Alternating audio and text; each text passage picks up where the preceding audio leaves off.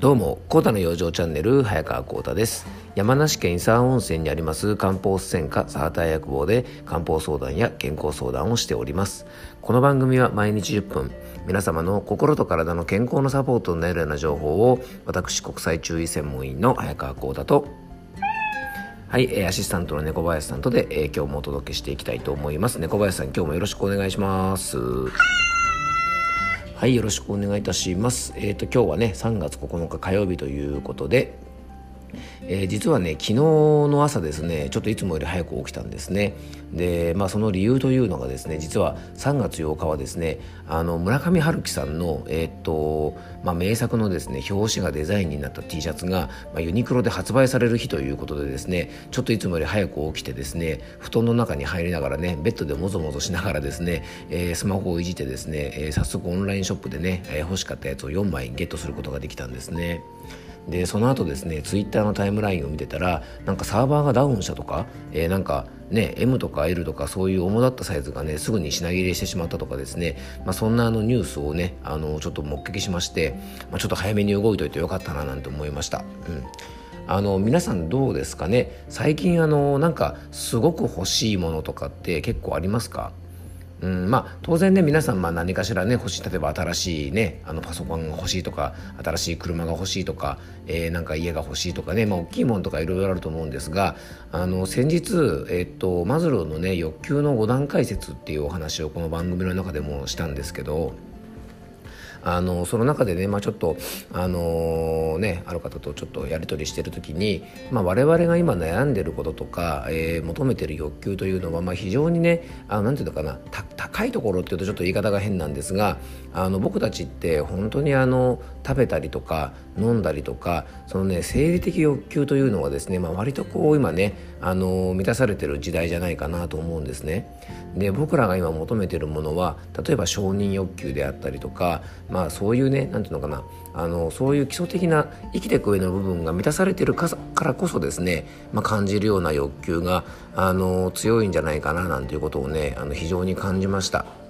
なので、まあ、のぜひですねまだあのもしあのお聞きになってない方ねよかったらそのあの5段階の欲求についてお話ししてる回がありますのであのそちら聞いていただくとですね、まあ、あのシンプルに僕らが普段悩んでることって、まあ、こういう欲求から来てるんだななんてことをねちょっとこう分解して考えていくと意外とあの今皆さんがね思ってるストレスっていうのもあのまあ軽くすることが少しできるんじゃないかななんて思ってますので、えー、もしよかったら聞いてください。まああのね、昨日の朝の僕はですねいわゆる、えー、欲求で言ったら物欲ってやつですねあの物欲というものにですね、えー、後押しされてですね朝早く起きてですね、えー、せっせとスマホをいじってですねユニクロで T シャツを買うというですねあのそんなことをしておりました。えー、いつかですねあのお揃いの村上春樹さん T シャツを着てですねあの村上春樹さんファンの集いみたいなやつをねちょっとやれたら面白いかななんて思ってます。やっぱこれはねズームとかじゃなくて、えー、できたらやっぱりオフラインでねやりたいですよね。あの同じ T シャツを着た異様な集団みたいな感じでねあの多分周りで見てる人はですね何あの人たち？みたいな感じになると思うんですがまあそれはそれでねあの参加してる人が楽しければいいのかななんて思います。はい。あのちょっとそんなことを考えながらですね、えー、T シャツを昨日買いました。はい。じゃあ今日の本題にね移っていきたいと思います。えー、そう昨日はですね T シャツを買ったりしたんですがあのすごくですね昨日は寒い一日だったんですねで今日はねまたちょっと気温が元に戻ってね暖かくなるみたいなんですがあのー、非常にですねやっぱりあの寒暖差が激しいですよね昨日は本当に僕の住む山梨県は真冬かなっていうぐらいですね。あの本当にあの一日寒い日で、まあ、本当にね暖房ももう全開でつけてですねあの着る服なんかも冬と全く同じようなね服装じゃないとちょっときついかなという状態でした。でねそんなね寒暖差のある時期にちょっと注意したい症状があります。今までも、えー、寒暖差についてはですねいろいろお話ししてきたんですが今日はですね、えー、皆さんあの寒暖差アレルギーというものが、えー、あるのは皆さんご存知でしょうか？えー、今回はですね花粉症とのダブルパンチは避けたい春の寒暖差アレルギーにご注意をというテーマでねお届けしていきたいと思います。えー、今回はですね春の風物詩花粉症ではなくてですねその花粉症とのダブルパンチだけは避けておきたいですね寒暖差アレルギーというものについてお話ししていきたいと思います。えー、まあ気温がねあのぐんぐん上昇して暖かくなるこの時期なんですが日中のね気温上昇とは裏腹にですね、まあ、朝晩特にね朝起きがけなんかはまだまだ肌寒い状態が続きますよね。でさっきもちょっとお話ししましたが僕が住む山梨県はですね山に囲まれた盆地下ですね山間部ばっかりなので日中のですね朝晩の気温差がかなりあるんですね。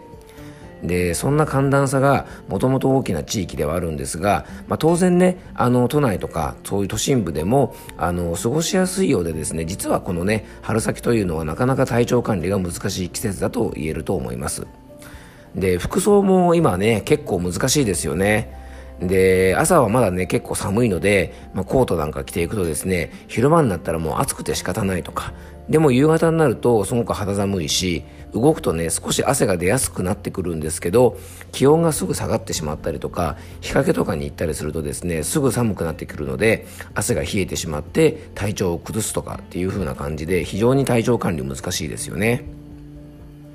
そんな春先の特にですね肌寒い朝に多く見られる症状があるんですね、えー、それがですねモーニングアタックと言われる状態ですなんかね、モーニングアタックっていうとね、なんか朝から攻撃するみたいな感じでちょっとかっこいいようなイメージがありますが、全然そんないいもんではなくてですね、このモーニングアタックはですね、朝起きてしばらくすると、鼻水がダラダラ止まらなくなったりとか、くしゃみが何回も続けて出ちゃ止まらないとかですね、目のかゆみもね、ぐしゃぐしゃで止まらないとかっていう状態が、えー、朝方だけ続くような状態のことを言います。これね、非常にね、花粉症の症状にそっくりなんですね。でもモーニングアタックとはですね花粉がねもうブンブン飛んでるような外に出てるわけでもないし例えば空気清浄機などをフル活用して、まあ、アレルゲンなどがね非常に少ない部屋でもこれは起こったりするんですね。でそれなのになぜこんなね花粉症のような症状が起こるかっていうとこの花粉症にそっくりなモーニングアタックというのはですね、えー、実はこれがね寒暖差アレルギー、まあ、温度差アレルギーと言われるようなこともありますが今日のテーマでもある、えー、血管運動性鼻炎と呼ばれるような、まあ、そういう症状が、えー、このモーニングアタックと言われています。もちろんね朝だけではなくて日中も起こる方がいるんですがこのね朝方にやっぱ非常に起こりやすくなるんですね。でこのモーニングアタックに代表されるような寒暖差とか温度差でなんでねこうアレルギーのような症状が出るんでしょうか、えー、その発症をですね簡単に説明すると、えー、まずですね僕らの体は血管がですね急激な収縮とか運動をすることでアレルギーの症状にそっくりなことが現れることが多いんですね。で皆さんも経験したことがあるかもしれませんが温度差が激しいですね。早朝に咳き込んだりとか鼻水がたくさん出る、まあ、さっき言ったモーニングアタックみたいな症状ですね。でまた冬のあったかい部屋からね外に出たり入ったりした時とか夏にクーラーの効いた部屋に出たり入ったりした時にやっぱりこう鼻水がダラダラ出たりとか咳が出たりすることもあると思います。また冷たい飲み物を飲んだりとかアイスを食べた後にこう咳き込んだりすることもありますよね。あとあったかい麺類を食べるとですね水みたいな鼻がダラダラで止まらないとか、まあ、こういう症状はまるでねアレルギーになったような症状なんですが僕たちの体はですねこういう急激な温度変化があるといろんな理由でですねアレルギーに似たような症状が起きてしまうんですね。なので基本的にはですね医療機関で、まあ、こういう症状の相談でいくと治療はね花粉症とかと同じ抗ヒスタミン剤と言われるアレルギーの薬を使って対処されます。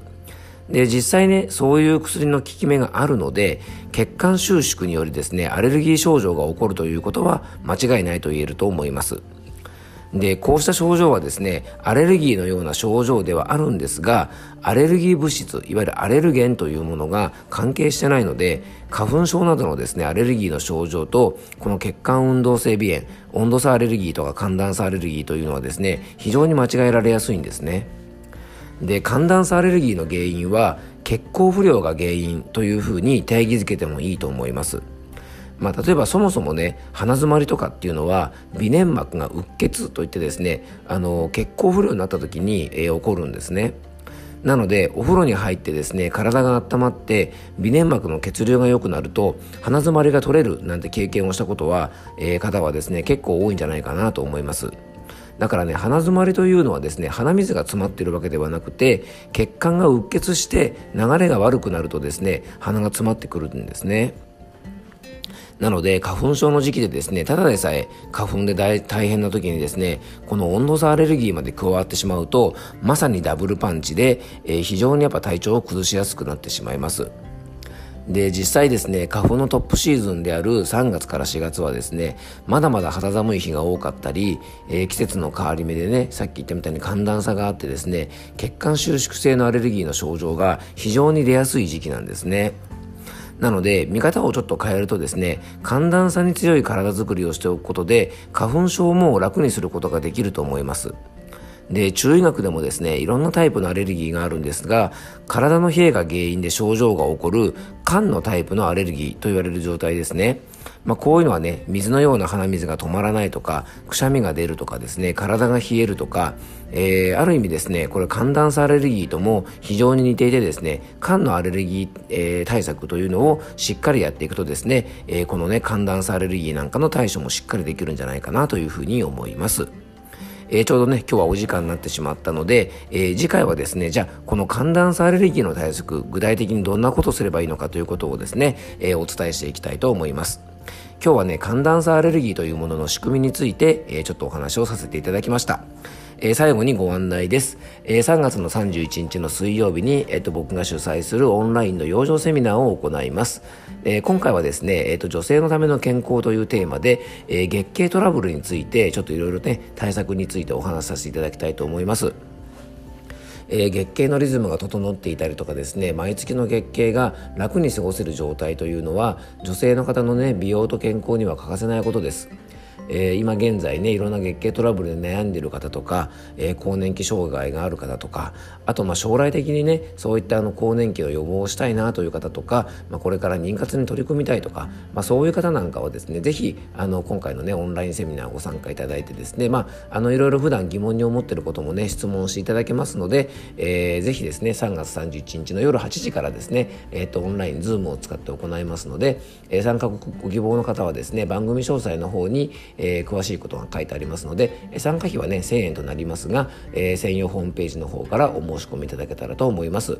当日予定が入ってるけどもあの話聞きたいななんて方はですね、えー、申し込みいただければですね、えっと、当日の様子を動画にて配信もしてますから、えー、よかったらご参加くださいえー、今日も聞いていただきありがとうございました。どうぞ素敵な一日をお過ごしください。漢方専科サーター薬房の早川幸太でした。では、また明日。